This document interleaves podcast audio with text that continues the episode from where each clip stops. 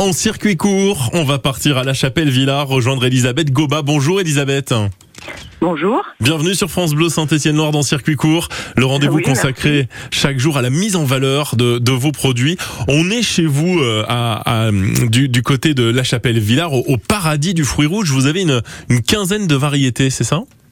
Oui, c'est ça. ouais, ouais. On a on a huit variétés euh, plein champ, donc euh, fraises de printemps, et puis euh, on a six variétés de, de de fraises remontantes. D'accord.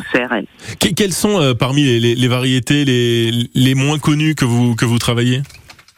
Alors on a la Gento Nova, qui est une euh, une fraise remontante qui est assez fragile, mais qui a un goût absolument euh, sublime, à la fois un peu litchi, euh, un peu citronné.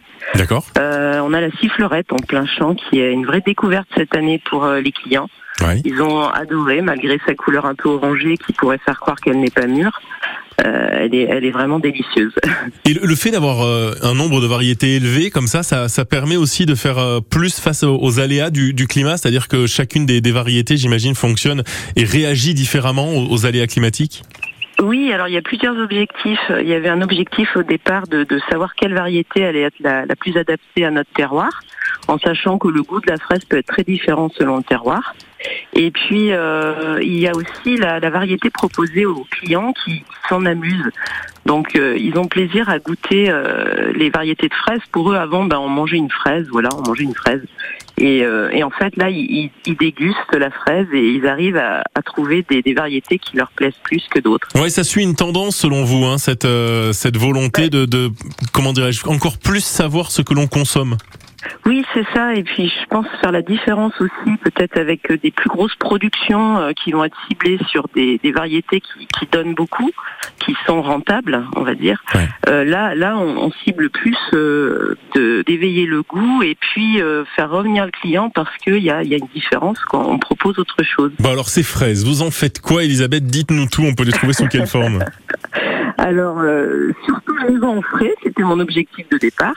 Et puis après, bah, toutes les fraises qui vont être euh, un peu moches, euh, moins moins faciles à déguster euh, comme ça en direct, je les transforme en coulis, confiture, en sirop, en nectar. Euh, voilà. Ouais, du sirop de fraise le produit euh, localement et en circuit court, ça doit être absolument délicieux. Comment est-ce qu'on peut trouver vos produits, Elisabeth? Alors, euh, je suis au marché de producteurs de la Valerine. Ce sont mes voisins qui sont maraîchers bio. D'accord Euh, donc ça, c'est tous les mercredis soirs et tous les vendredis soirs. Ensuite, je fais deux marchés de ville le jeudi matin à Pont-Évêque et le samedi matin Ternay. Et, et là, je vais démarrer avec les, les petites, euh, les Paulinettes, qui sont, euh, enfin, c'est une ferme qui accueille d'autres producteurs à Saint-Pierre-de-Bœuf. Ah bah parfait. Et vous travaillez, Voilà. euh, vous travaillez en bio et donc euh, ces différents marchés sur lesquels on peut vous vous retrouver.